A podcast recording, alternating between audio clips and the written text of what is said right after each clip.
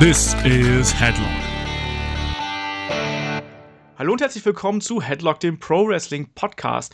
Heute mit einer kleinen aktuellen Ausgabe und zwar zum aktuellen Geschehen von WWE. Ich habe es mal ganz blöd WWE im Panikmodus tituliert und zwar soll es einfach um die ganzen Entwicklungen gehen, die es seit dem Roster-Split gegeben hat. Und zu diesem Tag bin ich natürlich nicht alleine. Bei mir ist der David von MannTV, dem Online-Magazin für Männer. Einen wunderschönen guten Tag. Schönen Tag. Und da fällt mir gerade auf, ich habe mich selber noch nicht mal vorgestellt. Ich bin Olaf, ich bin euer Host. Und ich lege auch gleich mal los mit ein paar Fragen. Denn wir haben ja in den letzten Wochen unsere Fragen E-Mail-Adresse rausgegeben und haben euch dazu aufgefordert, uns ein paar Fragen zu schicken. Und tatsächlich ist das angekommen. Es sind bei fragen.headlock.de einige Fragen eingetrudelt und dann lege ich auch gleich mal los. Und der David vor allem den überrasche ich jetzt damit ganz kalt, weil der hat darauf bestanden, dass ich ihm die Fragen nicht vorher vorlese. Und deswegen. Aber vor allem die Fragen gelten ja uns beiden, muss ja, man ja sagen. Aber ich bin mal gespannt, aber ich kenne die Fragen schon, weil ich natürlich neugierig bin, welche E-Mails reingekommen sind. Ja, aber erste Frage kommt von dem Most Over Guy. Das ist einer, ähm, ein regelmäßiger Hörer, den hat der Ulrich mitgebracht. Den kenne ich noch aus M-Games-Zeiten, wo ich einige Male dazu Gast war. Und der Most Over Guy fragt: Findet ihr auch, dass sich die WWE mit ihrem Gimmick von Ember Moon an Lucha Underground orientiert hat und noch eine Prise Mortal Kombat Flair reingemischt hat? Da geht es also um den neuen NXT-Charakter Ember Moon, die bei NXT Takeover Brooklyn debütiert ist und da ja auch gewonnen hat und eben ein ganz eigenes Flair gehabt hat. Ja, David, ein bisschen Mortal Kombat, ein bisschen Lucha Underground. Was sagst du dazu? Das Problem mit Lucha Underground gucke ich nicht so viel. Es ist auf jeden Fall ein bisschen Mortal Kombat angehaucht. Allerdings, wenn man zurückblickt, es gab halt schon mal ein Mortal Kombat Gimmick. Das war bei WCW. Das war angelehnt an Sub-Zero, was halt Katastrophe war. Du meinst Glacier damals? Genau. Und in diesem Falle hier hat das sehr gut funktioniert, weil es ist halt angelehnt an, an die weiblichen Charaktere. Es gibt halt weiblichen Charakter bei Mod Combat, ich weiß leider nicht mehr, wie der heißt, der auch ähnlich ist vom, vom Outfit her, vom, vom, von der Ausstrahlung her. Entrance hat super geklappt. Ich finde auch, das hat sie auch sehr gut verkauft. Ja. Im Ring. Das mit den Augen, klasse.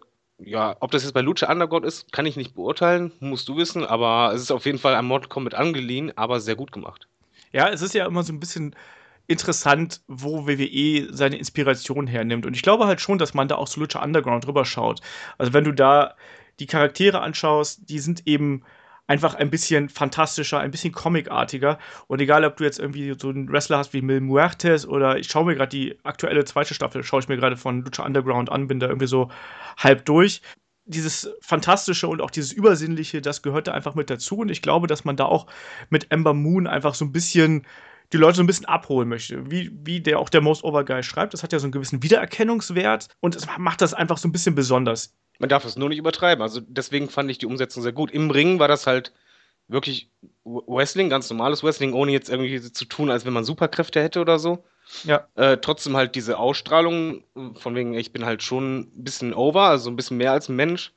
Meinetwegen, also das hat die gut verkauft, das war halt nicht zu viel. Wie gesagt, wenn man zurück dann am WCW, das war halt das, das, Paradebeispiel, wie man es nicht macht, weil da war es halt durchgehend, ich bin halt äh, ein Sub-Zero-Klon mit äh, Superkräften und so. Das würde nicht funktionieren. Da hat sich auch Schaum von der Decke geregnet und sowas. ja. und äh, äh, Lasershow und so ein Kram. Mhm. Nein. Ähm, ich, ich bin halt mal gespannt, wie sie, also ob sie das Gimmick in Zukunft noch mal ein bisschen aufgreifen werden. Das ist halt die Frage. Also ich glaube halt schon, dass man da Inspiration gesucht hat. Aber was ich halt, das habe ich auch in dem äh, NXT-Podcast mit Ulrich besprochen, da bin ich halt wirklich mal gespannt, ob sie auch irgendwie versuchen wollen, diesen Charakter, den sie da gerade in den Trailern mit diesem roten Mond und so ähm, präsentiert haben, ob sie das auch irgendwie einfließen lassen. Also Tom Phillips hat ja gesagt, hier, ne, da die Apocalypse bricht über NXT rein und so. Wie wird man das umsetzen können? Also, also Mystery-Charaktere kann ja WWE eigentlich. Also äh, Bray Wyatt ist ja eigentlich auch ein Mystery-Charakter. Ja, absolut, ja klar. Und in die Richtung, halt als, als weiblicher Mystery-Charakter, könnte das sehr gut funktionieren. Ja, also man muss halt da, glaube ich, irgendwie so die, die Grenze ziehen zwischen ähm, auf der einen Seite halt eben diesem Mystery-Ding und dann auf der anderen Seite halt diesem aktuellen Reality-Charakter, den ja eigentlich die meisten WWE-Figuren haben. Ne? Also da muss man halt schon Mittelmaß finden, weil ansonsten wirkt halt irgendwann etwas merkwürdig. Auch Bray White ist ja manchmal in seinen Ausführungen etwas sehr abgefahren, sodass man das, da irgendwie so Schwierigkeiten hat, ein bisschen Zugang zu finden. Aber trotzdem, ich stimme da mit dir komplett überein, dass man einfach mal auch so einen Charakter reinbringen kann, auch mit Anlehnungen an ähm, sowas wie Comics oder Videospiele. um da ein bisschen Farbe einfach in die Shows reinzubringen. Warum denn nicht? Und wie du gerade gesagt hast, es wirkt sich jetzt ja nicht darauf aus, dass sie irgendwie da jetzt äh, ich weiß nicht was, ihre Gegner im Ring fehlt oder sonst sonstigen Blödsinn macht, ne? Also, das ist ja dann doch. Fatality Move. Ja, genau, der reißt die Wirbelsäule raus oder sowas, man weiß es nicht. Aber deswegen, ist, das passt eigentlich ganz gut und ich bin da mal, einfach mal gespannt, wohin die Geschichte geht. Ja, und eine weitere oder ein ganzer Fragenblock kommt von einem Hörer oder einer Hörerin, der oder die, jetzt wird es kompliziert, nicht namentlich genannt werden will und ähm, sich selbst als Teilzeit-Fan bezeichnet. Bei dem Namen bleibe ich jetzt einfach mal. Und da sind einige äh, Anfängerfragen eingetrudelt, was ich übrigens auch sehr nett finde, weil wir schmeißen natürlich hier gerne mal mit Fachtermini um uns und äh, jemand, der vielleicht nicht ganz im Wrestling drin ist oder vielleicht auch nur so beiläufig es mal hört, der kennt das vielleicht gar nicht. Und da kam zum Beispiel die Frage, was ist der STF? In einer letzten Folge kam dieses Kürzel sehr oft vor. Ne? Und vielleicht könnt ihr pro Folge einen Begriff oder ein Konzept aus dem Wrestling erklären. Das finde ich auch eine schöne Anregung. Aber lass uns erstmal beim STF bleiben. Willst du das erklären, David? Also erst einmal muss man dazu sagen, der STF hieß früher STFU. Ja. Was einfach die Abkürzung ist für äh, Statt Fuck Up. ähm, nur halt PG-Era, da ging das halt nicht, also hat man das halt umbenannt in STF. Und das ist halt ein Finisher-Move von äh, John Cena, Aufgabegriff wenn er den, das Bein einhakt mit den eigenen Beinen und dann zusätzlich mit den Armen halt unter das Kinn greift und den Oberkörper quasi streckt vom Gegner. Genau. Und um die Abkürzung vielleicht mal ein bisschen aufzulösen, ähm, STF steht für Step Over Toe Hold Face Lock. Ähm, das ist genau das, was du gerade erklärt hast. Also im Prinzip nochmal ähm, im Englischen ausgedrückt. Sprich Beine einhaken, den, den Knöchel einhaken mit den, mit den eigenen Beinen und dann oben die Gegner in, in, in Facelock nehmen. Das ist es eigentlich nur. Der, die Aktion wurde bekannt gemacht durch John Cena natürlich im ähm, amerikanischen und weltweiten Wrestling. Und davor war er eigentlich bekannt, der japanische Wrestling-Legende Masahiro Chono ausgeführt worden ist. Also das war zum Beispiel mein erstes Aufeinandertreffen mit dem STF. Ähm, da habe ich den zum ersten Mal gesehen und deswegen aus irgendwelchen dubiosen Gründen habe ich auch diese Abkürzung noch im Kopf, weil, glaube ich, damals Peter William das, glaube ich, in irgendeiner WCW-Show erklärt hat. Und ursprünglich hat Luthes den STF erfunden, also auch eine Wrestling-Legende aus NWA-Zeiten.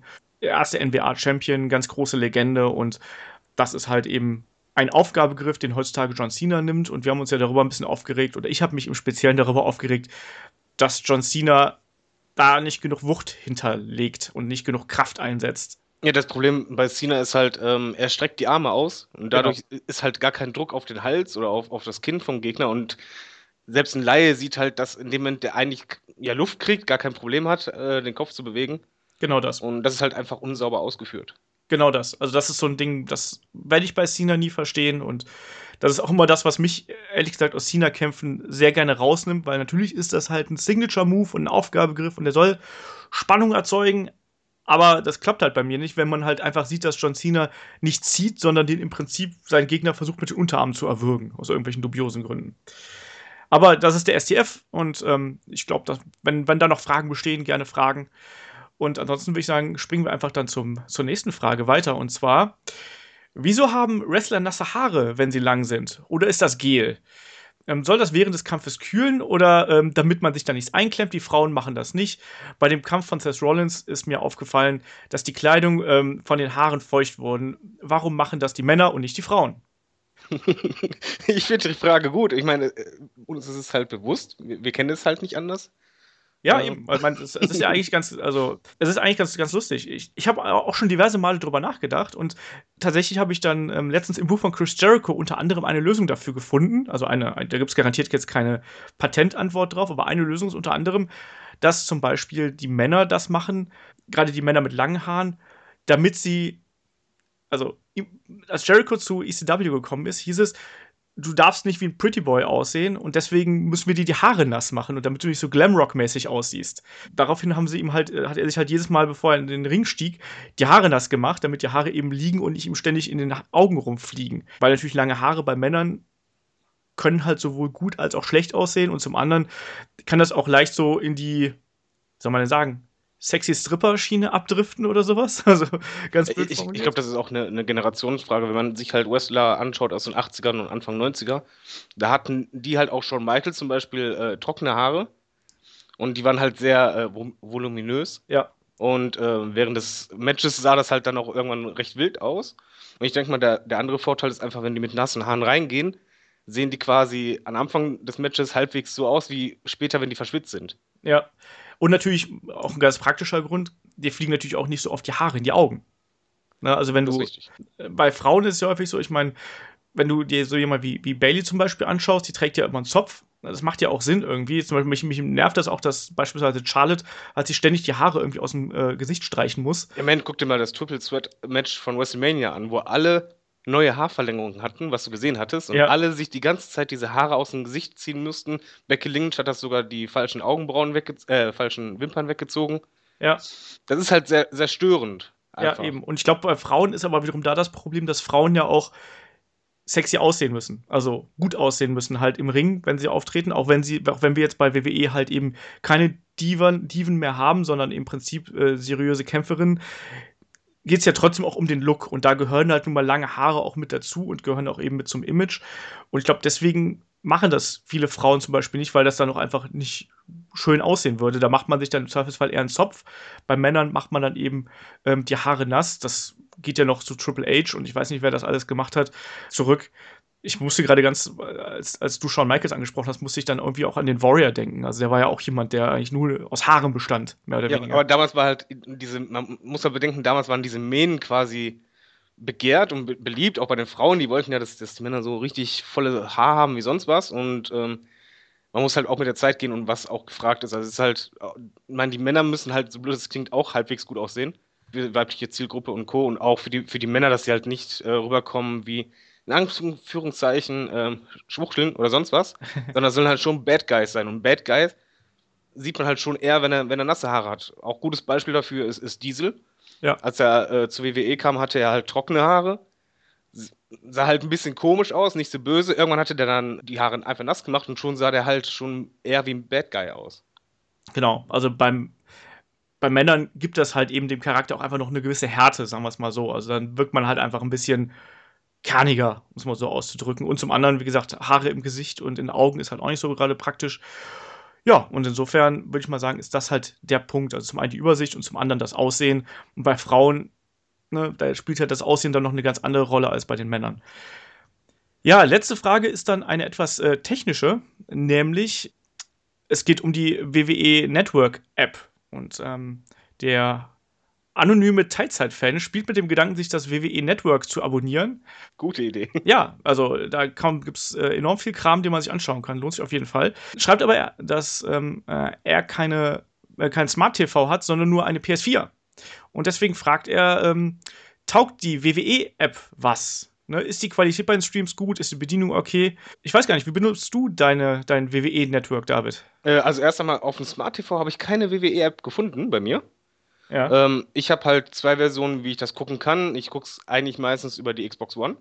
Okay. Über die PlayStation habe ich das auch schon gemacht, aber Xbox One war halt am komfortabelsten für mich, weil ich das halt am meisten anhabe. Es geht auch über das Handy, dass du dann das Handy quasi auf, auf den TV streamst. Das hatte ich auch gemacht, als es halt noch nicht die App gab für Xbox One. Ja. Die kam nämlich später.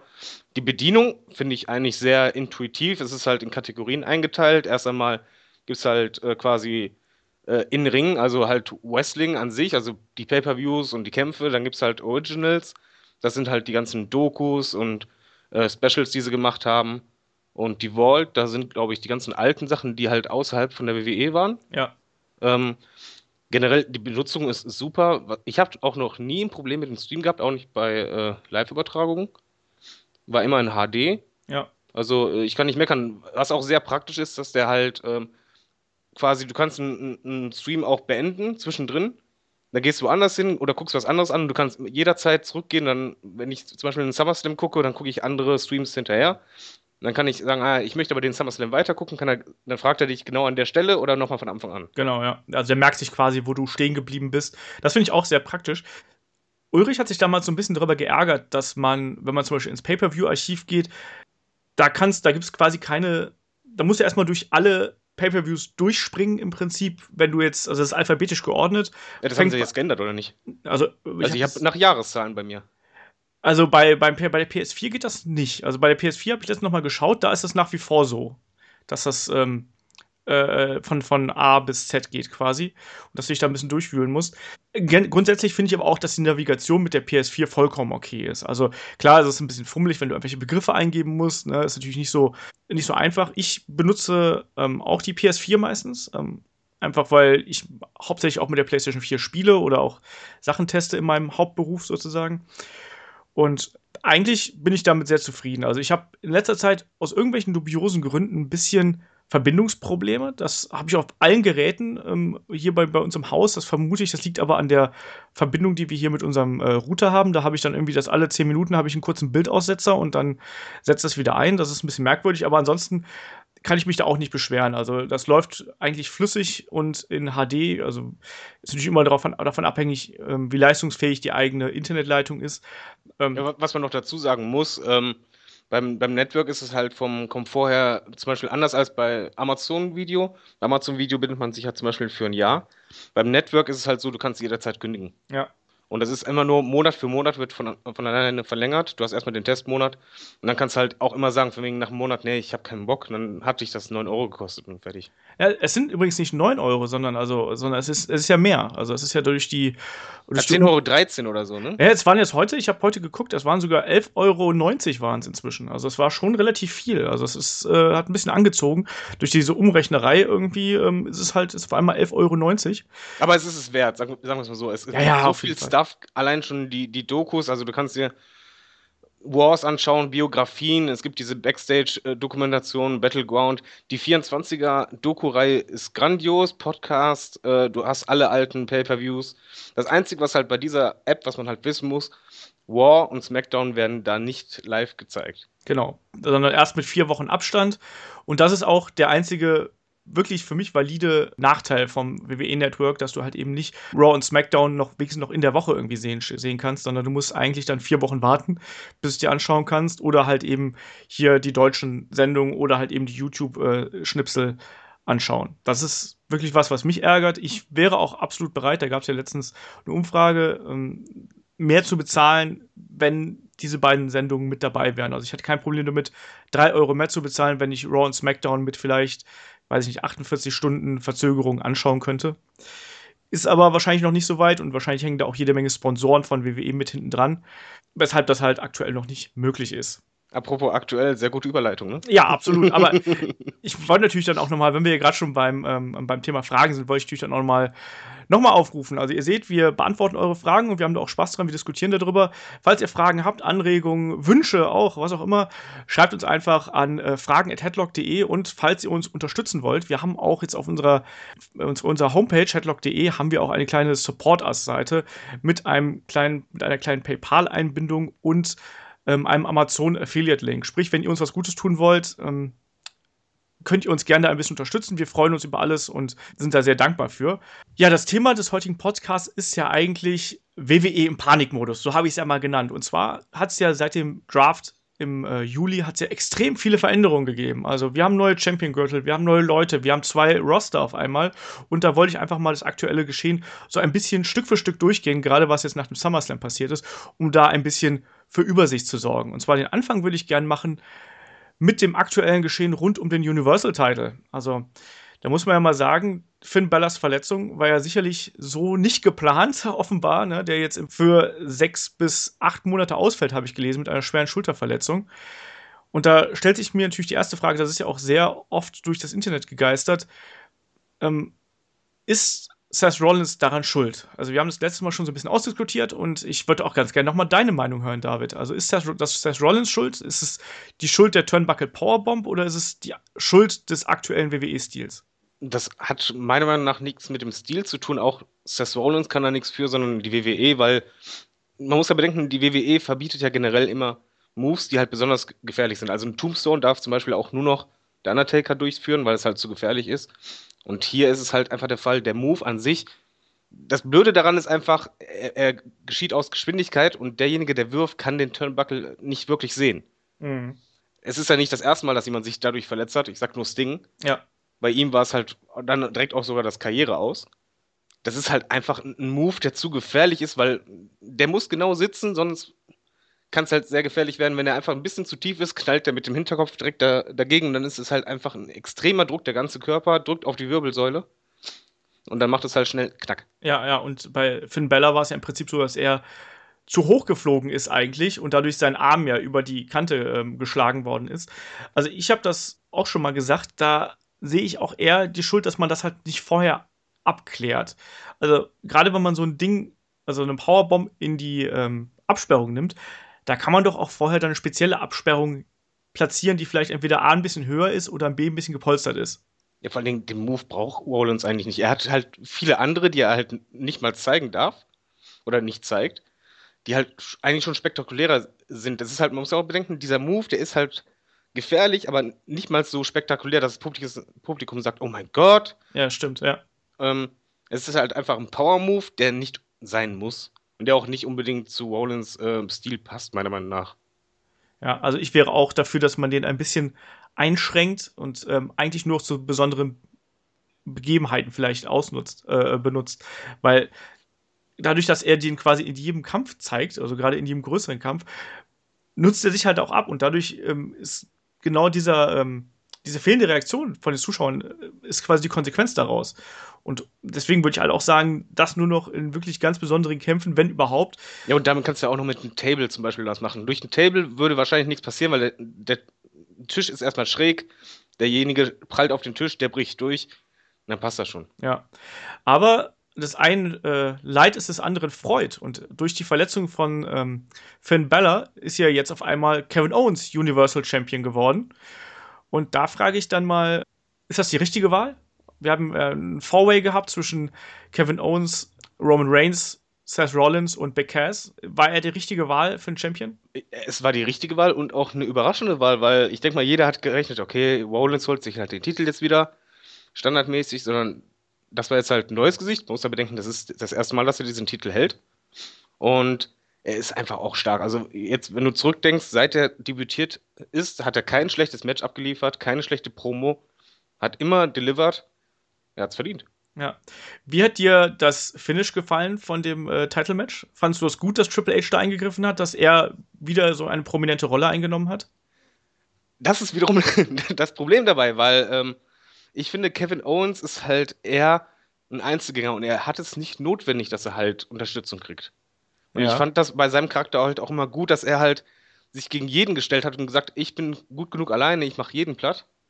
Ich verdiene mir das und das hatte der eigentlich vom Gimmick her sehr gut auch transportiert. Und das wertet das jetzt wieder ein bisschen ab, beziehungsweise ich habe halt immer Schiss. Bei der WWE ist es halt oft so, wenn Triple H halt eingreift, beziehungsweise der, der Gönner ist oder wenn Vince eingreift, da wird der Wrestler immer schwacher äh, dargestellt, nach und nach. Ja. War bei Rollins so, das war auch früher so bei, bei Stone Cold oder bei The Rock.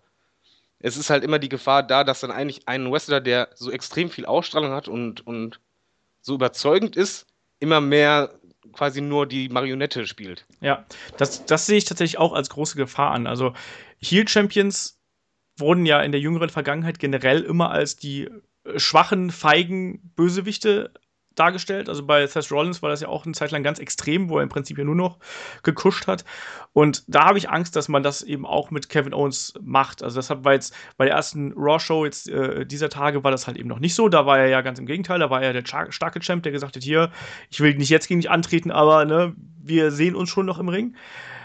Auf der anderen Seite habe ich halt ein bisschen Schiss davor, dass er halt zu viel wieder in diesen naja, neuen Authority-Dunstkreis reinkommt, diese gespaltene Authority, die jetzt hier offensichtlich äh, entsteht. Ähm, auf der einen Seite mit Stephanie und dann eben mit, mit Hunter auf der anderen Seite.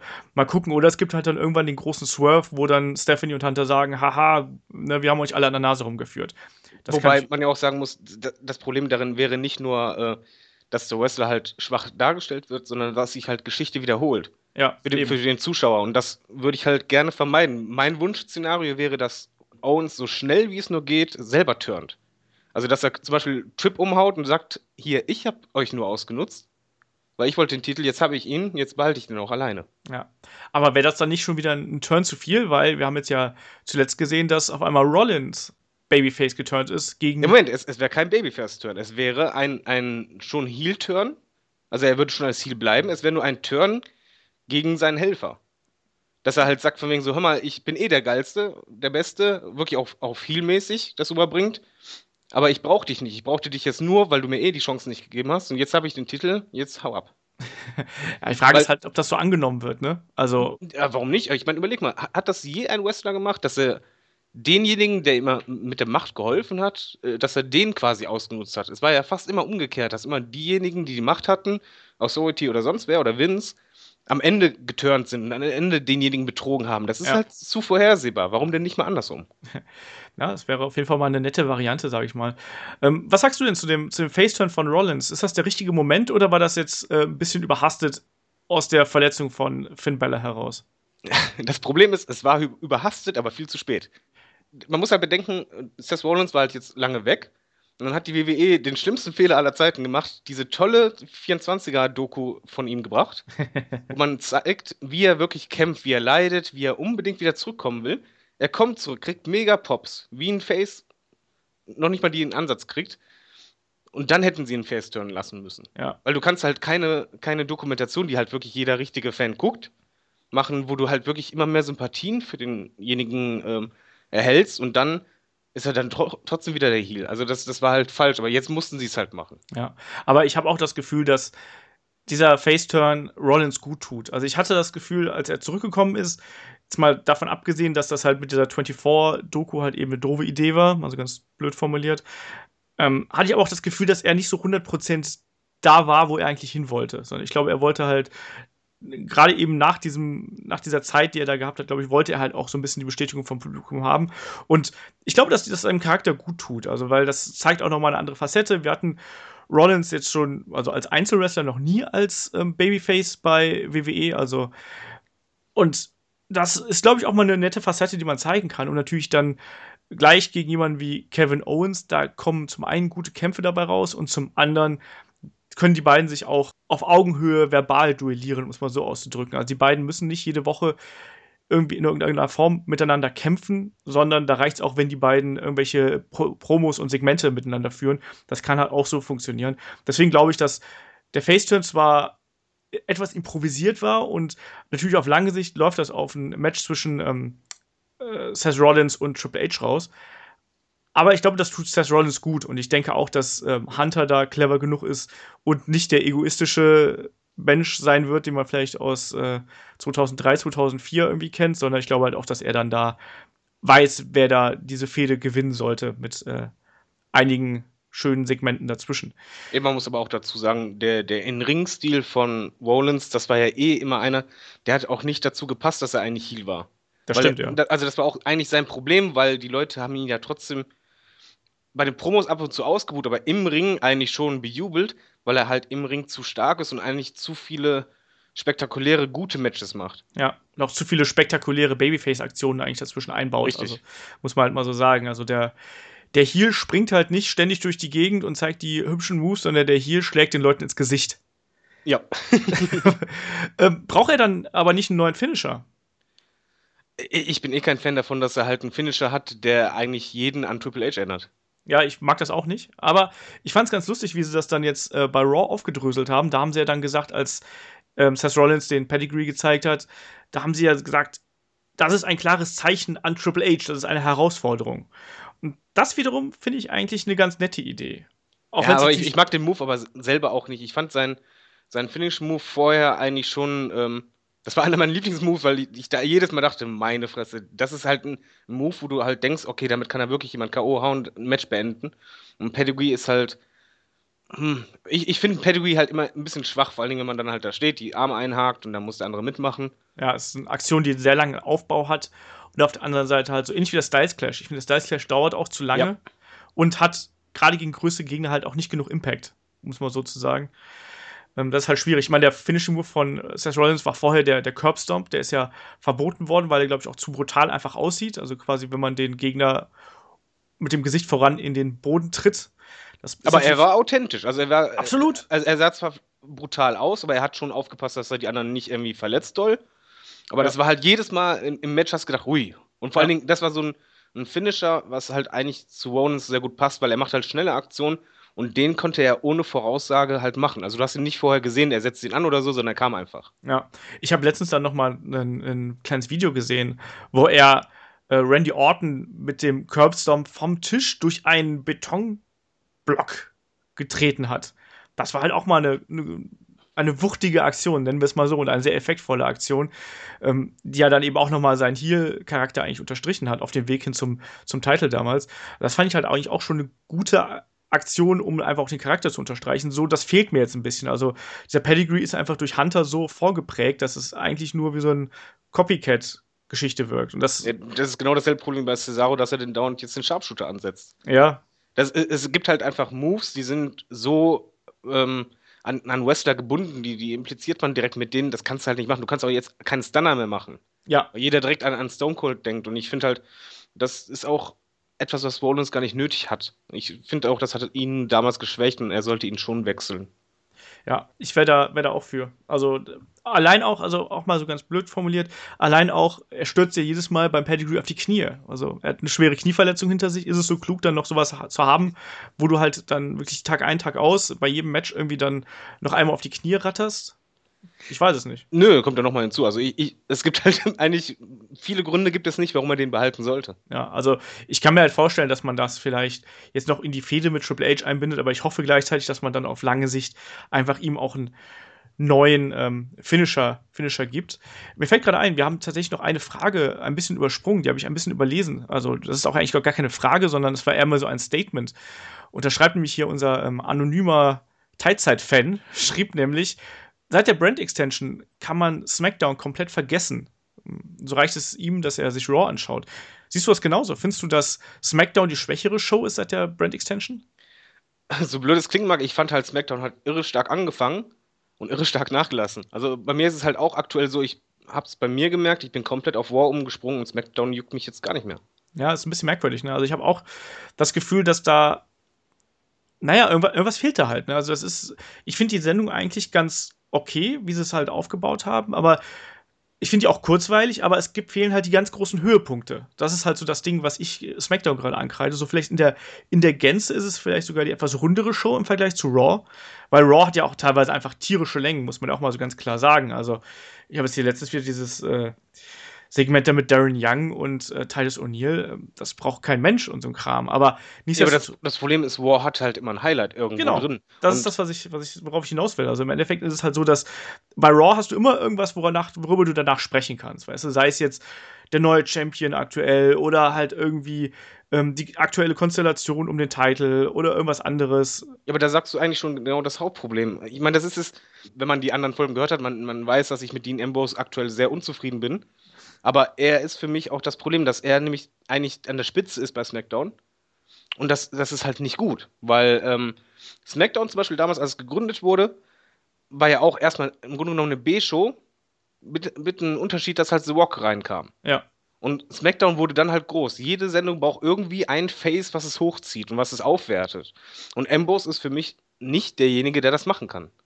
Ja. Oder nicht richtig macht. Also das merkst du halt aktuell. Es ist eigentlich, das Titelgeschehen ist nicht das Highlight der Sendung, sollte es aber immer sein. Ja, aber es gibt halt auch, aber davon abgesehen gibt es auch aktuell jetzt kein großes Highlight, was mir bei SmackDown einfallen würde.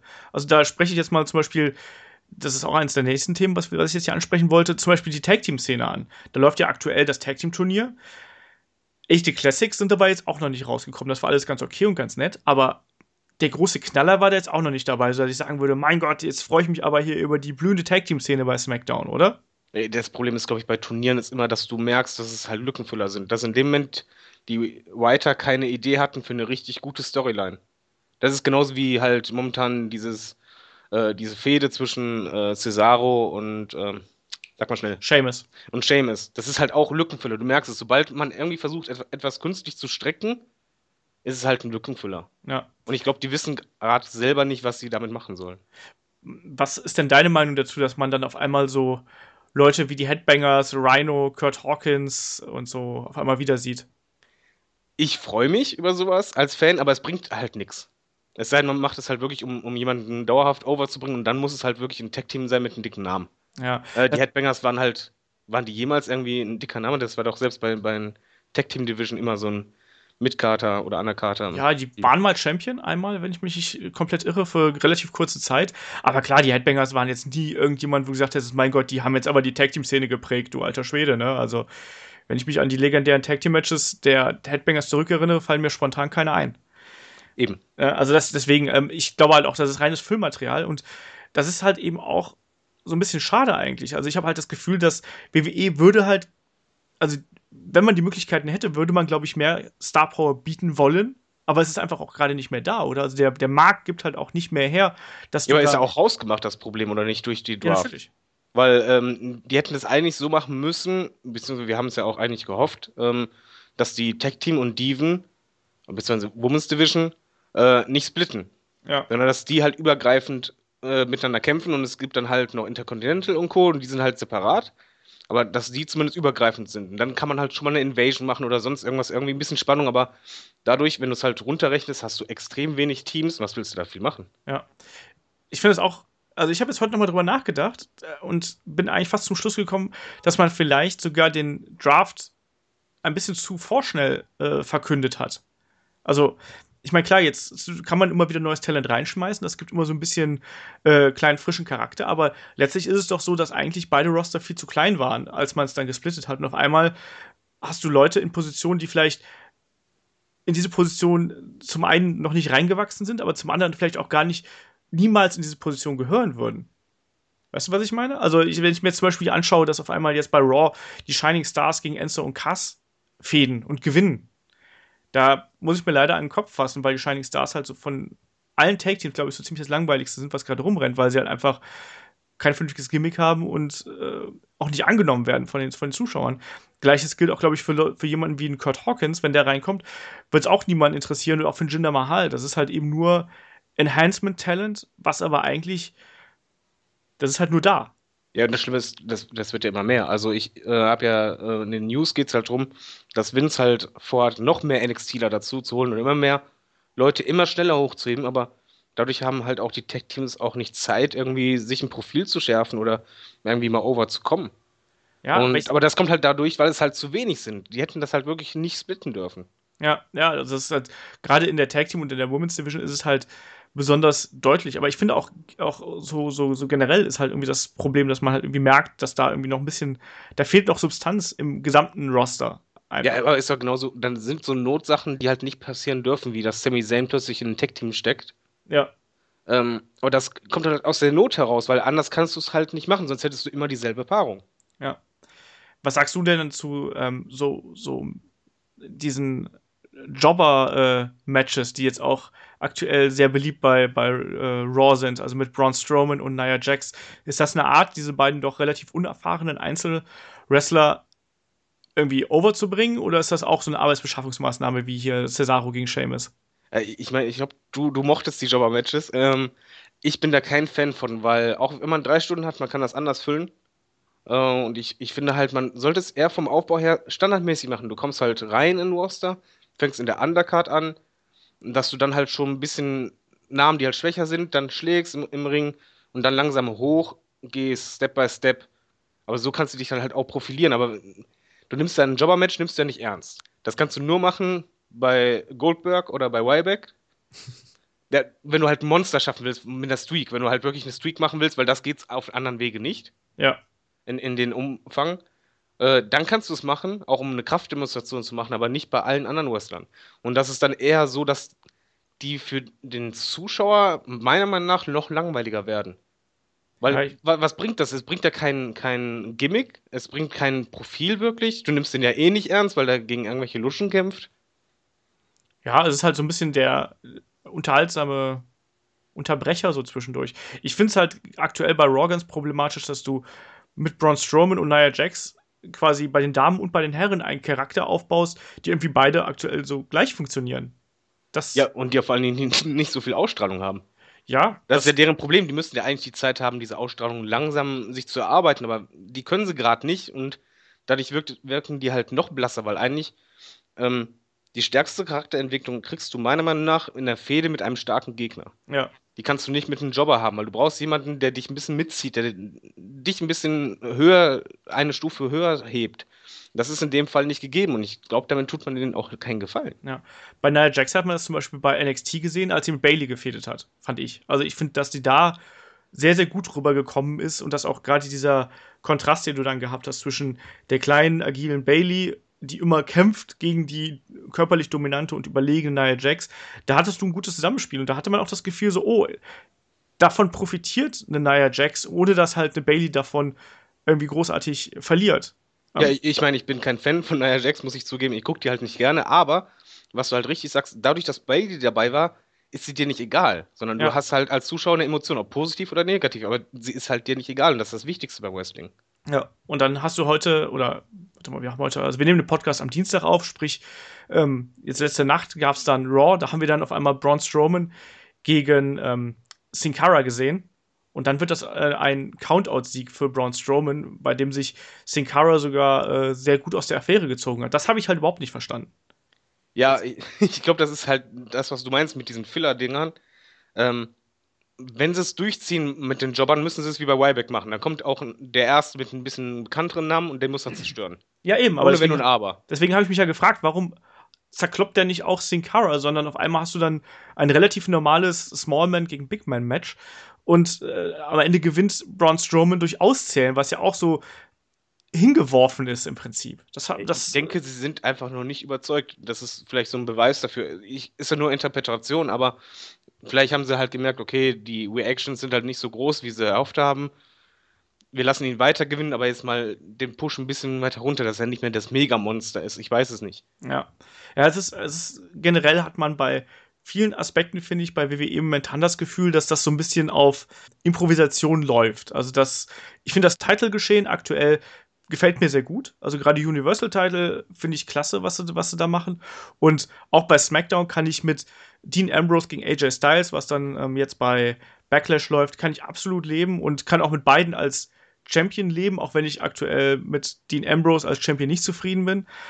Ähm, aber alles, was da drunter passiert, ist alles gerade so ein bisschen, ne, als wenn du einmal mit der Hand durch den Rühreimer gehen würdest und irgendwas kommt dann halt schon dabei raus. Ja, ich glaube, das liegt an der Panik, dass die WWE halt gerade sehr viel, und die Zeiten gab es ja schon mal, die ganze Zeit die Skriptes umschreiben müssen.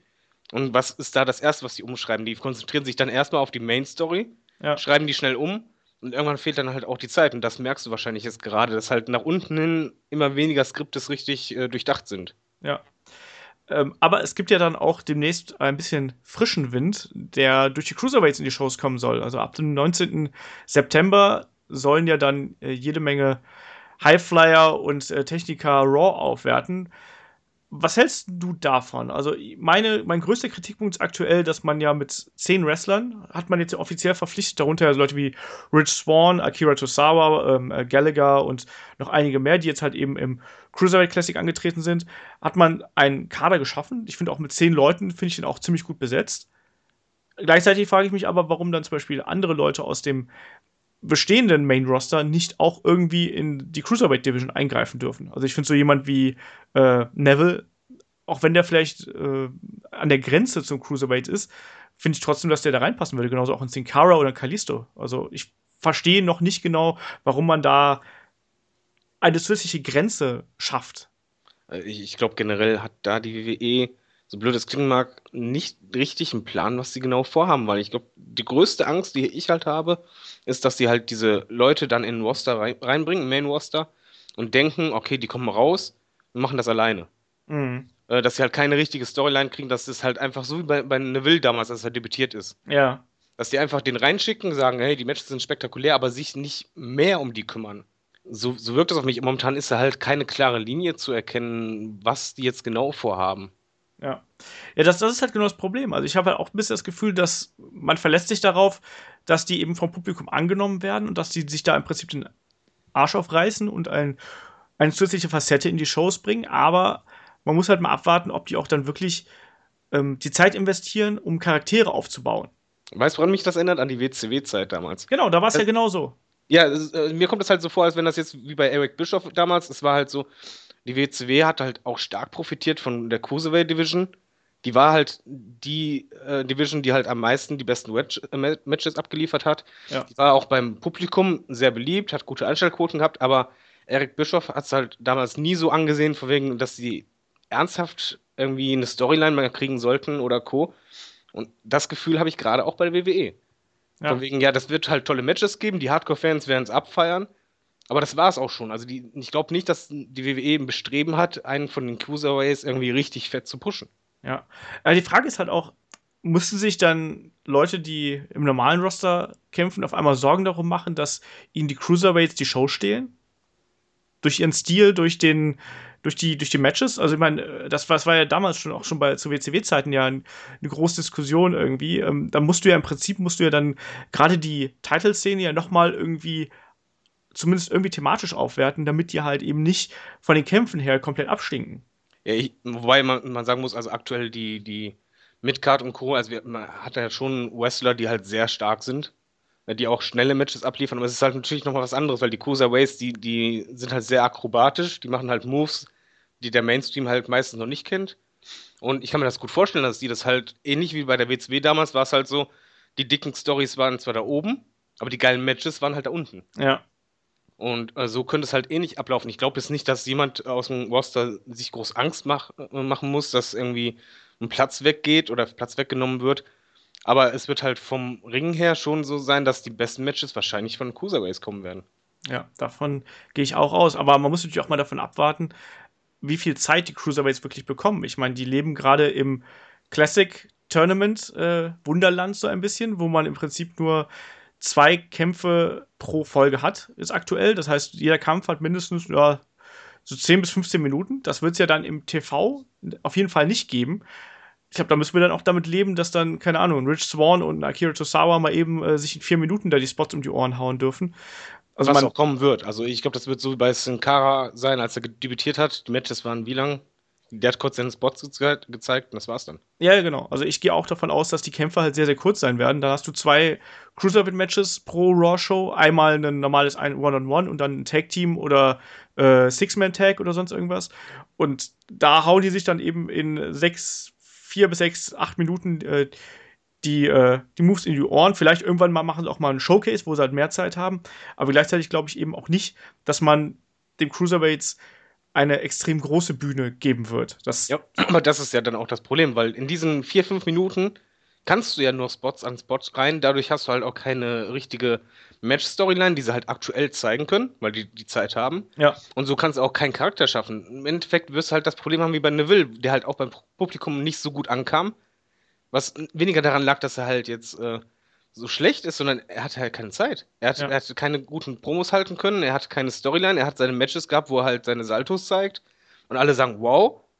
Aber kurz danach kamen dann halt die Sachen, die einen wirklich interessiert hat. Ja, ich glaube, man kann auf lange Sicht halt nur hoffen, dass eben das, was wir jetzt hier gerade so ein bisschen mutmaßen, dass das halt eben nicht passiert, sondern dass dann WWE auch wirklich den Cruiserweights die Zeit gibt, auch sich zu entwickeln und auch, dass man erkennt, dass, obwohl die auch teilweise dann kleiner sind, ähm, als gerade die Leute in den, in den, Heavy, in den äh, Universal-Title-Regionen, also schau dir Kevin Owens an oder dann äh, Roman Reigns oder so, die sind ja deutlich massiver einfach als die, als die Cruiserweights. Ähm, aber dass man denen trotzdem halt eine Bühne gibt. Und ich hoffe auch, dass man denen einen Titel gibt, äh, auf lange Sicht, damit sie eben da, zumindest auch bei den Pay-Per-Views, die Zeit haben, um sich zu präsentieren und nicht nur als Spot-Monkeys sich zu zeigen, sondern halt eben auch als die Wrestler zu präsentieren, die sie halt tatsächlich sind. Weißt du, was ich klasse fände? Ich fände cool, wenn das so in ein Stable reinkommt. So wie Nexus quasi damals. Was, als 10-Mann Cruiserweight-Stable? Ja, das, dass die halt sagen, meinetwegen, dann ist da Big Show, dann gehen sie halt zu zweit auf den drauf, aber trotzdem machen die den platt. nee, man, man, muss ja sagen, die Cruiserweight ist ja nicht so, dass alle irgendwie 1,20 groß sind oder Way Mysterio-mäßig. Das ist ja schon auch vom Stil her sehr unterschiedlich. Der eine ist halt sehr gut in, in Submission und Kontern und Co der andere sehr akrobatisch und das halt gekoppelt von wegen als Stable, das wäre zumindest mal eine, eine, schöne Storyline. Das wäre auch zumindest die Chance, dass sie sich ein bisschen profilieren können. Ja, ich finde zumindest ein Stable innerhalb der Cruiserweights fände ich nicht verkehrt, um einen kleinen Aufhänger in der Division zu haben. Weißt du, damit du so eine Art Ankerpunkt hast, dass du sagst, hier, das sind die, ich weiß nicht, ich meine, mit Gargano und Jumper hast du ja zumindest schon mal ein Tag-Team da drin, was irgendwie fest funktioniert.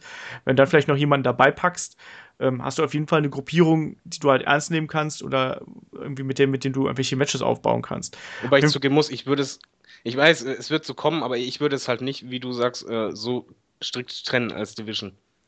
Ich hätte es wahrscheinlich eher so, so reingewürfelt. Ja, ich finde es halt auch merkwürdig, dass dann eben Leute wie Sin Cara oder Neville halt eben nicht dann da antreten sollen. Das verstehe ich nicht. Also, weil die im Prinzip vom Gewicht her ja da reinpassen. Ja, eben. Ja, das vor allen Dingen, das Gewicht sagt ja auch nichts mehr aus. Man muss halt einfach mal denken, Way Mysterio wie klein der Typ war. Und den haben sie halt irgendwann mal auch zwischen die anderen Wrestlern einfach reingemischt. Ja. Das geht ja auch. Man muss halt nur die Wrestler auch richtig ein, äh, einbringen. Und gerade im aktuellen Roster sind genug Leute, die da mitmischen könnten. Ja. Dann hast du halt nicht unbedingt eine Undercard, auch nicht direkt eine Division, aber schon halt irgendwie coole Matches, wo auch vielleicht dann mehr passieren kann, wo halt mal ein, zwei Leute ein bisschen höher gehen und dann mal wirklich plötzlich gegen Midcarter kämpfen. Ja, ich meine, schau dir Daniel Bryan an. Also ja, ich, ich habe jetzt gerade keine aktuelle Gewichtsangabe von dem, aber der wird auch da irgendwo in der Region rumge, rumgekrochen sein, dass man sagen kann, der war eigentlich auch ein Cruiserweight in einer Heavyweight Division. Und deswegen, das ist halt das, was mich ganz persönlich daran stört. Da fand ich das zum Beispiel, wie es TNA früher gemacht hat oder auch jetzt immer noch macht, auch wenn die X-Division da nicht mehr so die Rolle spielt, wo man einfach gesagt hat, diesen Titel oder diese Division wird durch den Kampfstil geprägt. Äh, ich habe kurz nachgeschaut. Daniel Bryan 92 Kilo. Er fällt damit noch unter das Cruiserweight ja. rein. Siehst du? Also da, da wird es ja dann auch zum Beispiel passen. Aber wie gesagt, es geht halt dann da eher um, um die Art, wie du kämpfst und um den Kampfstil. Das heißt, wenn du jetzt, klar, ein Big Show wird jetzt nicht irgendwie um den Cruiserweight-Titel oder äh, um die X-Division-Titel mitfäden, aber man kann halt sagen, so, nee, äh, sobald man eine gewisse Einstellung hat und eine gewisse Attitüde und einen gewissen Stil rüberbringt, dann kann man eben daran teilnehmen. Und deswegen mag ich eigentlich diese klassische Einteilung von Cruiserweights und Heavyweights in der heutigen Zeit nicht mehr. Die fühlt sich irgendwie künstlich an. Richtig, Augen. vor allen Dingen, es, es, fühlt sich halt so künstlich getrennt an, weil es ist ja gar nicht notwendig. Man kann sich ja vorstellen, die Cruiserweights sind halt sehr stark. Und jetzt stell dir mal vor, da kann auch selbst ein Cesaro, der eigentlich groß ist, selbst der könnte ein Supermatch abreißen. Sami Zayn kann das abreißen, Dolph Ziggler und so weiter. Sin Cara können alle rein, können alle untereinander ein bisschen kämpfen. Ja, und es geht halt einfach nur darum, dass du halt eben nicht nur sagst, die Cruiserweights, das sind für uns die, die Spaßbringer, die halt hier reinkommen und ein bisschen durch die Gegend tun, sondern es geht halt darum, die dann auch als ernstzunehmende Athleten und dann auch den Titel entsprechend ähm, zu präsentieren. Dass man sagt, hier auch der Titel, der ist viel wert. Ne? Und da ist es vielleicht auch wert, dass dann auch jemand sagt, äh, ja, vielleicht verliere ich auch mal ein paar Kilo und hungere mich runter und äh, trete halt dann dafür in der Cruiserweight-Abteilung an. Aber ja, vor allen Dingen, welcher Fan überprüft, ob derjenige jetzt 99 Kilo wiegt oder 92 Kilo ja, oder 93. Das sowieso. Aber generell finde ich halt diese, diese Trennung aktuell ein bisschen merkwürdig, weil die fühlt sich einfach nicht richtig an und dafür sind einfach zu viele kleine Athleten ohnehin schon im Roster von WWE und da konnte ich auch nicht so ganz nachvollziehen, warum man zum Beispiel Kalisto dann zu SmackDown gefädet hat, äh, getradet hat. Ja, das macht generell gerade ein bisschen wenig Sinn. Ich finde es halt auch komisch beim Turnier, äh, der Gewinner, ja, okay, dann ist er halt quasi da der, der Big Boss, aber er ist halt im Grunde genommen wie eine Liga innerhalb der Liga. Ja. Und das ist für mich dann als Zuschauer ist das für mich ein Antiklimax. Es fehlt jetzt nur noch, dass die bei Sin Cara noch die Beleuchtung anders machen für die Cruiserweights. dann hat es sich ja, also das war halt war bei Sin Cara auch ein Beispiel dafür, was halt total komisch wirkte, weil dadurch es nicht wirkte wie äh, Raw oder wie SmackDown, sondern wie was Eigenes. Ja. Und ich finde halt, ein Produkt muss immer als Ganzes gesehen werden und auch als Ganzes funktionieren das stimmt. Ja, ich, ich fand's bei Sin Cara mit dem Licht, das fand ich übrigens noch ganz lustig ein paar Mal. Aber nicht an, an, anfangs. Ja, ja. Genau.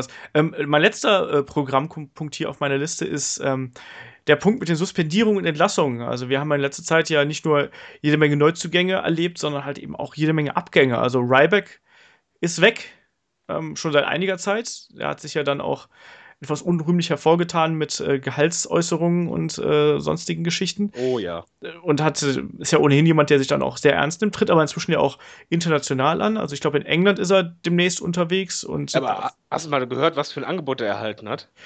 Das ist ja größenwahnsinnig. Ich hab's äh, gerade nicht im Kopf, sag mal. In seinem letzten Interview, das war jetzt gestern, okay. Äh, in der Radioshow oder vorgestern, hat er halt gesagt, dass er ein Dreijahresangebot bekommen hat für insgesamt 1,5 Millionen Dollar.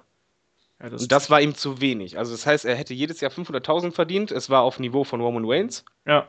Und er ähm, sah, sah, sich selber nicht genug gewertschätzt. Und ähm, das war halt ein Punkt, wohingegen halt noch dazu kam, dass er halt nicht in den Main Event gepusht wurde, äh, wie eigentlich versprochen. Aber 1,5 Millionen und der sagt ganz trocken, äh, das ist mir zu wenig. Ja, und man muss ja sagen, zu den 1,5 Millionen käme ja dann wahrscheinlich noch Merchandise-Einnahmen und alles andere dazu. Richtig, das war das Fixgehalt, das, das gesicherte, zugesagte Gehalt. Genau.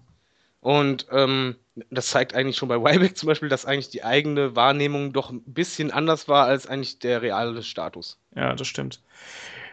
Dann ist aber auch jemand wie Alberto Del Rio ist jetzt auch gegangen, nachdem er ja erst äh, letztes Jahr, glaube ich, dann äh, wieder zurückgekommen ist. War er erst suspendiert und jetzt ist er weg. Ähm, finde ich persönlich jetzt keinen großen Verlust, wie er zuletzt eingesetzt worden ist, aber ist natürlich trotzdem ein großer Name gewesen, der aber wohl auch mehr versprochen bekommen hat, als er letztlich eingehalten worden ist. Also genau, er sollte den, den Haupttitel kriegen. Genau. Und auch im Main Event kommen, nachdem er halt wieder zurückkommt. Das wurde ihm versprochen. Kam halt nicht so, er kam halt Midcard, dann Undercard, dann kam er in das komische äh, Stable rein. Genau, World of Nations, ne, League Genau. of Nations. was, was kein Menschen interessiert hat. Ähm, ich muss allerdings dazu sagen, dieser Mann hat auch nichts gehabt von der Ausstrahlung her. Er mag zwar vielleicht einer der besten Techniker und so weiter sein, aber er hatte nichts von der Ausstrahlung, was jemals bei Publikum zog. Er hat niemals große Reaktionen gezogen. Ja. Ja, das ist so ein bisschen. Der, der hat halt nicht mit der Crowd connected, wie man immer so schön sagt. Ne? Also irgendwie hat da halt was gefehlt und ich mochte seine Kämpfe tatsächlich ganz gern. Mei meistens, aber seine Kämpfe waren auch häufig sehr ähnlich. Ja. Das muss man halt auch sagen. Und Aber irgendwie. ich kann also da auch zum, da, kann ich zum Beispiel Vince verstehen, weil immerhin, meine, er hat es vorher versprochen, er hat gedacht, wahrscheinlich der Impact ist größer, wenn er zurückkommt. Ja. Aber der Impact war ja halt eigentlich schon ähm, ja, gleich null, wenn man halt wirklich realistisch sieht. Ähm, er kam zurück, eigentlich ist es immer, wenn ein Topstar zurückkommt, richtig, die Fans erstmal, wow. Hier Ja, war es so, vor allem, ja. er hat ja auch einen okay. riesen Kampf bekommen gleich. Also er hat John Genau. Cena gleich entthronen dürfen und trotzdem hat es eigentlich keinen Arsch interessiert.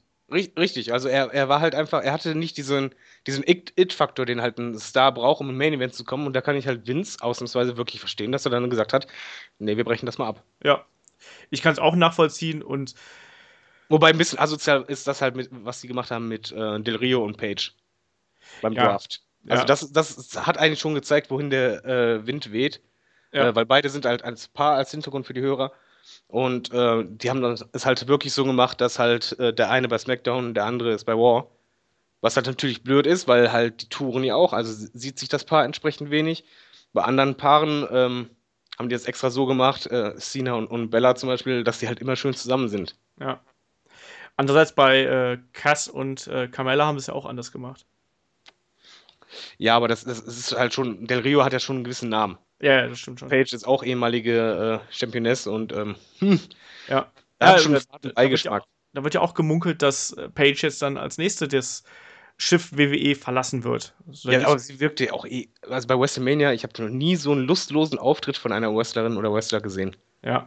Er muss ja auch sagen, dass Paige extrem früh im Prinzip rübergekommen ist. Ich weiß gar nicht genau, wie alt die war, 20 oder so, 19, 20. Die ist ja jetzt noch sehr, sehr jung.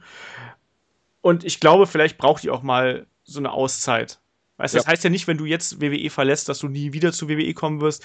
Vielleicht ist er einfach mal ganz gut, wenn sie sich jetzt mal so für zwei Jahre ein bisschen sammeln kann, vielleicht auch mal international wresteln kann, vielleicht nochmal zurück nach England geht oder äh, auch nach Japan, wo ja auch eine starke Ladies äh, Division ist. Einfach sich nochmal neu zu finden und da kann man immer noch zurückgehen. Also es ist, wäre nicht das Ende aller Tage und vielleicht geht es ja auch mit Alberto Del Rio zusammen nach Mexiko, man weiß es nicht. Auf jeden Fall, Del Rio wird, glaube ich, nie mehr zurückkehren.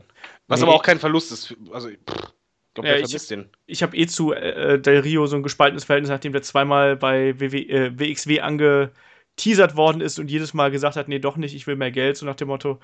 Also das eine Mal ging es ja dann darum, dass, dass er quasi ein Doppelbooking angenommen hat und dann war das andere wichtiger auf einmal. Ha. Aber, aber generell muss man ja sagen, was Suspendierung und Co. angeht, Eva Marie ist ja auch suspendiert. Ähm, Roman Reigns war ja vorher suspendiert. Und es ist ja Gerüchten zufolge, hieß es ja eigentlich, dass es nach dem nächsten Pay-Per-View wahrscheinlich noch welche erwischt, weil die wohl jetzt halt unangekündigte Tests eingeführt haben, Ja. zusätzliche. Ja, ich glaube, das könnte noch mal ganz lustig werden, weil die, die hohen Tiere, die wissen ja, wen es betrifft. Der Zuschauer natürlich nicht. Und dann kann es halt schon eine Division ziemlich durchmischen, wovon wir noch gar nichts wissen. Ja. Der einzige, der ungeschoren davon kommt, ist Brock Lesnar. was gar nicht geht. Also da- das ist ja im Grunde genommen, äh, du kannst ja wie Stone Cold quasi dann direkt einen Doppelmittelfinger den Roster zeigen. Ja, also es ist halt für die Arbeitsmoral natürlich echt ein Tritt in die Eier, ne? Das kann man gar nicht anders sagen. Also der wird im Prinzip staatlich von ähm, der Dopingbehörde ertappt auf frischer Tat, muss jetzt dem jetzt nochmal vorsprechen, so, so wie ich das mitbekommen habe. Aber nichtsdestotrotz ist er halt eben erwischt worden und es hat keine Konsequenzen, weil WWE einfach sagt, ne, der ist ja eh nicht fest im Roster und was sollen wir denn da machen? Der tritt ja eh nur alle zwei Monate einmal auf. Ja, aber wie, wie scheinheilig das halt eigentlich ist. Man ist ja in der PG-Ära, hat das ja extra gemacht mit den Drogentests wegen PG, weil man ja sagen will, wir sind ein sauberes Produkt. Ja, Und dann ist ein Wrestler da, wo man sagt, ja, der wrestelt ja für euch, ja, aber nur Teilzeit. Trotzdem wrestelt er für, für euch. Das wäre so, als wenn du jemanden, der, der mega vorbestraft ist oder sonst was, tausend Sachen geklaut hat, einstellst auf Teilzeit und sagst, ja, aber er macht doch nur Teilzeit. Ja, und vor allem reibst du es dann auch nochmal den Fans so richtig unter die Nase mit dieser 500-Dollar-Strafe, die sie dann da eingeführt haben, wo dann auch Paul Heyman dann im Ring steht und mit so einem Batzen ein Dollarschein und die alle vorzählt. Also viel mehr die Leute an der Nase rumführen und auch gerade auch das Roster so ein bisschen vorführen, kannst du eigentlich gar nicht, oder? Also ich verstehe auch nicht genau, warum man da nicht ein bisschen konsequenter ist, außer dass man halt Angst um die Kohle hat, die Brock Lesnar eben der WWE noch einbringt. Ich glaube, Vince hat weniger Angst wegen der Kohle jetzt primär, sondern er hat äh, halt kurzfristig vor allen Dingen Angst, dass Lesnar sagt, ich bin weg. Ja, natürlich, das ist ja. Und ähm, diese Abhängigkeit finde ich aber auch fatal. Also, das darf eigentlich nicht passieren. Und wenn man halt bedenkt, wie viele Wrestler halt wirklich jeden Tag fast im Ring stehen, auch Schmerzkiller und Co. extra verzichten, damit die halt nicht irgendwie auf der Liste landen. Und Lesnar kann sich, theoretisch hat er jetzt einen Freifahrtschein. Ja. Er könnte sich alles reinschmeißen. Das ist halt nicht klug. Ich äh, finde auch, Lesnar mag vielleicht Kohle reinbringen. Aber irgendwann ist Lesnar auch weg. Und dann hast du halt einen Roster da, der sich denkt, ja, toll, ich reiß mir jetzt seit so und so vielen Jahren den Arsch auf, mach alles, was irgendwie geht für, für diese Company und einer ist dann da, ja, der kassiert dick ab, ja. darf zusätzlich auch noch machen, was er will, ist immer im Main Event, gewinnt Titel, darf die Streak beenden, also der hat ja alles, gerade was, was man in der WWE zu bieten hat, darf er machen. Ja, ich glaube halt auch, dass WWE sich gerade in eine Sackgasse mit Brock Lesnar schubst. Und ich, ich hoffe, dass das bei WrestleMania beendet wird und dass dann Kevin Owens auf Brock Lesnar trifft. Dass dann, dass es dann vorbei ist. Dass Kevin Owens quasi die äh, die Aufgabe hat, Brock Lesnar zu besiegen und das auch darf. Also, weil irgendjemand muss irgendwann mal Brock Lesnar besiegen und irgendwann muss es halt auch mal ein Statement geben. Ja, man, muss nicht. Theoretisch könnte er auch einfach ungeschlagen gehen. Ja, aber das wäre ziemlich furchtbar. Andererseits, es kann natürlich auch Brock Lesnar sein, der auch mal sagt: Hier, nee, ich habe einfach keinen Bock und ich komme dann einfach nicht mehr, ne? Genau, er hat, er hat ja die Kontrolle. Das ist ja noch das Schlimme. Er hat ja bei seinem Vertrag die Kontrolle, wie viel Auftritte er macht. Ja. Und er ist jedes Jahr immer über dieser Zahl und kann jedes Mal, äh, müssen sie halt quasi mit ihm neu verhandeln oder einen neuen Deal ausmachen für die nächsten Auftritte, ja. damit er ein paar mehr macht. Und, ähm, aber ich gebe dir recht, vor allen Dingen, man könnte daraus eine richtig große Storyline machen. Und selbst wenn es Kevin Owens ist als Ziel, der ganze Roster kann sich einfach gegen Brock Lesnar stellen, äh, stellen. Und dann hättest du halt wirklich eine Storyline, wo du das Reale wieder verbindest mit dem äh, Wrestling. Ja. Und dann bei, bei WrestleMania wirklich dann diesen Sieg und vor allen Dingen so am, am besten mit der Stipulation, der Sieger verlässt die Liga. So, wir setzen jetzt mal alles aufs Spiel, egal wie jung Kevin Owens zum Beispiel ist. Und dann, wenn er gewinnt, meinetwegen sollen alle Wrestler den auf den Schultern tragen, ist mir wurscht.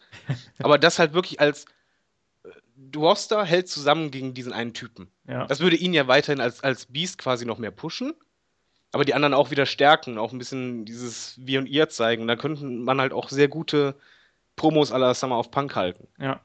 Ja, Brock Lesnar bleibt auf jeden Fall eine, eine Reizfigur im WWE-Universum und da muss man halt wirklich sehen, dass man auch die, die, die Fans halt eben nicht, wie soll man sagen, mit zu viel Brock Lesnar füttert im Prinzip und auch da nicht zu viel Feuer gibt, dass man den eben nicht mehr leiden kann, weißt du? Also irgendwann hat man es ja auch einfach satt. Also ich finde jetzt auch inzwischen, ich war immer ein großer Befürworter von Brock Lesnar, weil ich fand auch selbst jetzt in seinen aktuell, seiner aktuellen Form und aktuellen Kampfstil fand ich noch immer, dass er eine Attraktion ist. Aber diese ganzen Geschichten, die jetzt sich so langsam um ihn herumranken, auch diese Sachen mit Randy Orton jetzt, ähm, das ging gar nicht. Das also, halt äh, äh, das Finish war ja geplant, aber nicht, dass er das so extrem durchzieht. Ja, aber auch generell diese Idee, dass man das halt macht, um Brock Lesnar sozusagen ja noch mal größer aussehen zu lassen und noch mehr ähm, ja noch mehr, wie sagt man, noch mehr Realismusbezug da irgendwie mit reinbringt. Das finde ich auch nicht gut und zum anderen finde ich es auch nicht gut. Das widerspricht auch wiederum der Wellness Policy. Ne? Weißt du, wir lassen, wir dürfen uns nicht bladen, aber dafür darf dann irgendwie hier Brock Lesnar unseren ohnehin gerade erst aus einer Verletzungspause zurückgekommenen Superstar da irgendwie blutig prügeln, der ohnehin auch schon mit Concussions und äh, Gehirnerschütterungen da zu tun hatte. das, das, ist ja das, was ich meine. Er, er, er darf ja im Grunde genommen alles machen, ja, was eben. er nicht dürfen. Eben. Er, er, darf auch im Ring meinetwegen richtig einen Stil-Shot durchziehen, wenn er möchte. Er dürfte generell momentan alles. Ja, die Frage ist halt, ob die Fans nicht irgendwann einfach da gar, gar keinen Bock mehr drauf haben und dann auch Brock Lesnar noch nicht mal mehr irgendwie Heat geben, sondern einfach nur sagen so, ja komm, der ist uns eigentlich kackegal. Ich, ich glaube, dazu hat er zu viel Ausstrahlung. Also der, der schon, der, der, Push ist halt unmenschlich. Vor allen Dingen, man muss halt zum Beispiel bei Wendy Orton noch bedenken, es ist eigentlich sehr, sehr selten, dass ein Topstar, was er nun mal ist, nach so langer Zeit zurückkommt und dann das erste Match direkt auf die Fresse kriegt. Ja, vor allem in dieser Form, also dass er so verheizt wird. Ich meine, der hat ja bis auf seinen RKO und hier ein, zwei, drei Aktionen nichts zeigen dürfen. Das war ja wie die Demontage gegen Cena damals. Richtig, und aus dem AKO darf man eh eigentlich selten austicken, aber da hat er direkt mal zwei verpasst. Wenn ich das richtig in meiner Ja, ja, einmal äh, draußen auf dem Tisch und einmal noch drinnen und so. Genau, und das ist halt, es ist mittlerweile, das Problem ist, damals hattest du halt den Aufbau, okay, dann traf er auf Undertaker, wo du sagst, jetzt sind sie gleichwertig, haben sie gut gemacht, aber wer soll jetzt noch kommen? Ja, Cena hat, hat Lesnar auch schon auseinandergenommen, er hat ja jeden auseinandergenommen. Ja. Ich wüsste jetzt nicht, wen es noch geben sollte. Nee, deswegen, da muss jetzt ein neuer her. So anders, ja. anders geht's ja gar nicht. Also, da bleibt da nur noch, ich meine, Seth Rollins im Einzelmatch hatten wir auch. Das hat ja, glaube ich, im DQ geendet, wenn ich mich jetzt nicht komplett täusche. Roman Reigns hatten wir schon. Also eigentlich bleibt da fast nur noch ein Kevin Owens übrig. Oder halt eben, also meine Vermutung ist halt eben, dass es dann beim, beim Rumble soll es ja auf äh, Shane McMahon gegen Brock Lesnar hinauslaufen. Nee, das wurde schon wieder dementiert. Sicher? Äh, ja, das hatte der Dave Meltzer äh, dementiert, dass es äh, anscheinend eine Falschmeldung war. Ah, okay. Halte ich aber trotzdem. Aber das Schlimmste, was ich mir vorstellen könnte, wäre zum Beispiel ein Triple H gegen Lesnar als letztes Match. Hatten wir doch auch schon mal. Aber ich halte es trotzdem jetzt nach diesem Ende vom SummerSlam nicht für so unwahrscheinlich, dass zumindest in irgendeiner Form diese Geschichte mit äh, Shane McMahon und Brock Lesnar in irgendeiner Form weitergeführt wird. Und sei genau, es, dass äh, Shane McMahon jemanden reinschickt und sagt, du kämpfst jetzt für mich. Genau so ist es. Also Gerüchten zufolge soll es halt so sein, dass es halt schon eine Fehde geben soll, aber Shane halt jemanden für sich kämpfen lässt. Ja. Daniel Bryan, oh mein Gott. ähm, ja, ich, ich weiß auch nicht, was, was die da machen. Generell ist es halt schon momentan so, dass es halt schon wirkt, als wenn WWE bei manchen Sachen echt keinen Plan hat und auch ein bisschen Panik hat. Was mir noch mehr Angst macht, ist halt momentan wirklich diese Meldung, dass halt äh, Vince scheinbar immer mehr Leute dazu holen will. Mhm. Und irgendwann ist es halt einfach so, es geht ja zeitlich dann nicht mehr. Ich meine, drei Stunden hin oder her, aber wenn du dann plötzlich einen Roster hast, wo du vor allen Dingen Leute aus NXT holst, die halt immer weniger Zeit hatten, sich zu schärfen und Co., was du halt jetzt gerade merkst. Und wenn er jetzt immer mehr nachholt, NXT hat da ein Problem, die haben ein Problem und ich glaube, das ist momentan schon ein bisschen so, dass das Vince sehr stark, auch wegen den Ratings, jeden Strohhalm greift, wo er sieht, okay, die Crowd reagiert. Mhm. Warum? Das ist erstmal zweitrangig, aber er versucht, das zu bedienen, so schnell es geht. Ja. Ja, man merkt halt, also, dass WWE nach wie vor einfach im Umbruch ist und vielleicht auch dieser Umbruch zu schnell herbeigeführt worden ist. Ne? Und äh, man hat eben nicht unendlich viel Talent, was man eben reinwerfen kann. Und deswegen versucht man auch, man merkt es ja auch, wenn du dir auch die Indies anschaust, dass WWE ja von überall einkauft und überall, überall holt. Also sei es jetzt ein Tommy End hier aus, aus Deutschland oder Europa, auch so jemanden wie einen, ähm, wie heißt es, der jetzt auch bei WXW in Hamburg hätte antreten sollen, Big Damo, ähm, Damien O'Connor, da wird ja auch gemunkelt, dass er jetzt über kurz oder lang halt eben rüberkommt.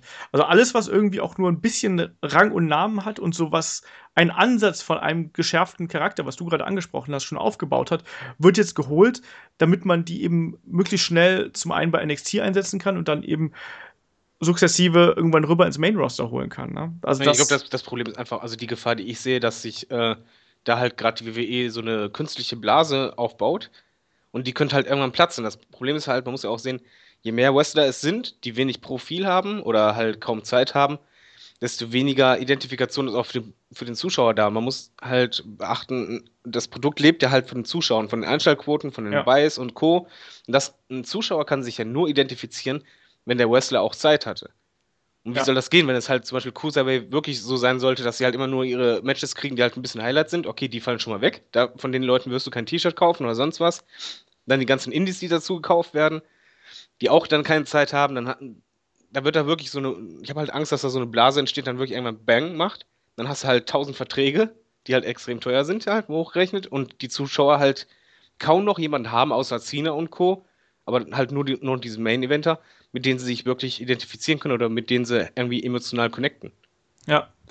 Ja, es ist, das ist genau das Problem, was ich halt auch sehe. Im Vergleich zu früher, so zu WCW, WWF-Zeiten war es ja auch so, da hast du jemanden geholt und den kannte man. Jetzt holst du jemanden und der ist im Prinzip im Main-Roster ein unbeschriebenes Blatt. Und das ist dann eben das Schwierige. Dann holst du ihn halt eben rein, der brennt dann halt eben vielleicht für ein paar Monate sehr hell und verglüht dann halt eben gleich wieder. Und dann hast du einen Roster voll mit Leuten, mit denen du es mal probiert hast und wo du aber eigentlich keine Idee hast, wo du mit denen hin möchtest. Insofern glaube ich, dass WWE da noch einiges zu tun haben wird, um da seinem neuen Talent auch ähm, ja, eine gewisse Tiefe zu geben und auch eine entsprechende, wie du gerade gesagt hast, eine entsprechende Schärfe einfach. Ja, da muss halt, die Charaktere müssen halt irgendwie ge geschaffen werden und die sind nicht einfach so da. Ja, das war ja auch bei Daniel Bryan so, der hatte auch am Anfang nicht hat das zwar schon funktioniert, aber der hat ja auch erstmal gebraucht, bis er seinen Charakter aufgebaut hat und bis. Ich wollte gerade sagen, anfangs hat er ja gar keine Reaktion gezogen, als er als Solo-Wrestler da war. Und das war halt, er hat dann die Zeit bekommen. Ja, aber immer mehr, immer mehr das Spotlight, was er sich auch selber erarbeitet hat. Aber wie du schon richtig sagst, wir können ja mal Blade Runner zitieren. Das ist doch, glaube ich, von wegen, äh, das Licht, das doppelt so hell brennt, brennt nur halb so lang. Und ja. diese Gefahr sehe ich halt gerade auch aktuell. Dass halt auch bei den NXT-Lern, ein simples Beispiel, so Apollo Crews, wo du einfach merkst, okay, dieser Junge, den, der wäre normalerweise nie hochgekommen. Das war zu schnell. Ja. Und dass das zu oft passiert und dadurch dann irgendwelche Wrestler, die eigentlich Potenzial zu viel mehr haben, aber noch nicht auf, auf gesicherten Füßen stehen und nicht dieses Profil haben, verheizt werden. Obwohl sie es eigentlich drauf hätten. Ja. Apropos, ich lese gerade auf Facebook mögliche Fehde zwischen Roman Reigns und Braun Strowman. Ja, das wenn, gibt aber ein Dream Match, ne? Fünf Sterne mindestens. Ja, also wenn das nichts ist, was uns irgendwie von dem Fernseher lockt, dann weiß ich es auch nicht. Ja, also. Ja. ich glaube, das lassen wir einfach mal so stehen, glaube ich. Ja, ich, ich finde es halt ein bisschen äh, schade. Ich meine, worauf wir uns halt wirklich freuen können, ist momentan dieses Kevin Owens gegen Rollins. Ja. Wo du halt wirklich, das ist eigentlich auch schön als Zuschauer. Du hast ja vom Gefühl her schon, weißt du ja schon, in welche Richtung es gehen wird. Und da weiß eigentlich jeder Zuschauer, es werden super Promos, es wird, äh, äh, werden super Matches sein, solange sie das nicht overbooken. Ja. Und äh, den Leuten kann man das halt wirklich mal geben, weil die sind stark genug, die können das auf eigene Schultern tragen. Aber die ganzen, die jetzt nachrücken, hm, da wird es schwer, ne? Also klar, es gibt genug, die es auch können. Also, aber auch selbst jemand, wenn du jetzt mal angenommen, du würdest jetzt Shinsuke Nakamura einfach mal so hochholen, auch der hätte Probleme allein aufgrund der, der Sprachbarriere, sage ich. Bei ihm wüsstest du auch zum Beispiel nicht das NXT-Publikum, das feiert ihn ab wie sonst was, zu ja. Recht. Aber das ist ein ganz anderes Publikum als bei War. Bei War sitzen die Kiddies und so weiter und wenn die dann halt einfach nur denken, kennst du die Amis, ach, ein Japaner, Genau. Da, dann reduzieren sie ihn halt da, darauf. Und das ist halt bei vielen Wrestlern halt so, die halt kein richtiges Gimmick haben oder keine richtige Promos halten können. Oder auch wie, wie Cesaro, so Wrestler, wo du halt nicht weißt, wofür steht der jetzt. Ja. Und das langweilt dann halt die Kiddies schnell. Und das, dann, das halt die, das im Grunde genommen dieses zweischneidige Schwert, was momentan WWE macht, was einerseits halt ganz nett ist, weil NXT ist zum Beispiel für uns eher. Ja. Wo halt jeder Hardcore-Fan sagt, ah, genau so. Aber in Main Roster hast du genau das gegenteilige Publikum. Und jeder Wrestler, der halt hochgezogen wird, hat es halt schwer. Und auch jeder Indie-Wrestler, der dazukommen wird, hat schwer. Die Cruiserweights, da habe ich echt Bammel vor, dass das Publikum totenstill ist und nur bei den paar Moves so, oh, macht. Ja. Ja, gerade die Cruiserweights musst du dann auch erstmal einen Charakter verpassen. Ne? Da reicht halt nicht nur, dass die schön wresteln, sondern da musst du dann auch äh, dafür sorgen, dass die Leute irgendwie emotional dahinter kommen. Anders, anders geht es dann halt eben nicht. Genauso mit allen anderen Talent, was dann irgendwie hochkommt. Also egal ist, ob es jetzt auch ein Nia Jackson, Braun Strowman oder sonst irgendwie wer ist. Selbst ein Finn Bella, also das, da haben sie es jetzt ja dann irgendwie geschafft, aber schau dir mal die Reaktion beim SummerSlam an, weißt du, wo dann auch die Leute sich eigentlich relativ wenig für den Kampf interessiert haben, obwohl ja. der Kampf richtig gut war, sondern sich stattdessen lieber über den blöden Gürtel aufgeregt haben. Ja, aber das, das war so ein Paradebeispiel. Das, da hat man den Unterschied gesehen, NXT. Ja, eben. Und äh, Main-Publikum und halt, es ging halt alles sehr schnell bei Finn Balor. Und das Problem ist einfach, die Kiddies, die ja da sitzen, die haben sich einfach nur gedacht, wer, wer ist denn das jetzt? Er ist ganz schnell reingekommen, ganz schnell gepusht, aber die kennen ja den Hintergrund nicht und die informieren sich dann auch nicht. Sondern die sitzen halt da im Publikum und sehen halt im Ring jemanden, den sie kennen und den anderen kennen sie irgendwie nicht wirklich. Ja, genau. Und dann regen sie sich über den Gürtel auf. Genau. Und, aber das ist dann wieder so, so ein Beispiel für, für dieses Verheizen, weil unter Wert verkaufen. Weil eigentlich hätten die viel mehr verdient gehabt an Aufmerksamkeit, können sie es aber nicht kriegen durch das Booking. Ja. Es ging halt einfach auch zu schnell dann in dem Moment. Aber andererseits, wenn WWE Seth Rollins gegen Roman Reigns gebracht hätte, wäre es noch viel schlimmer gewesen. Also ähm, ja, aber da, da hättest du zumindest, also ich, ich sehe es halt gerne immer wie beim Fußball, was mein Lieblingsbeispiel ist, lieber Buhrufe oder lieber Pfiffe oder sonst was, als gar keine Reaktion. Ja, das stimmt. Und ähm, deswegen habe ich auch Cena-Matches immer ganz gerne. Aber ähm, Kevin Owens ist zum Beispiel auch ein Beispiel, wie man es richtig macht vom Aufbau her. Den Typen hat man so lange unten gehalten, in Anführungszeichen, beziehungsweise mit Card, und ihn da immer mehr reifen lassen. Man hat ihm Zeit gegeben, er hat sich profiliert. Jeder Fan, auch die Kiddies, wissen genau, wie tickt dieser Mann. Ja. Und deswegen funktioniert das auch. Bei Rollins, beziehungsweise bei, bei, bei den Shield-Mitgliedern war es genauso. Man hat den Leuten Zeit gegeben. Und momentan habe ich halt bei dieser Panikphase, in Anführungszeichen, das Gefühl, dass man diesen Leuten nicht mehr diese Zeit gibt. Sondern ganz schnell pusht, wo du denkst, Finn Baylor zum Beispiel, oh, der zieht Reaktion bei NXT oder sonst was, direkt Titel. Ja.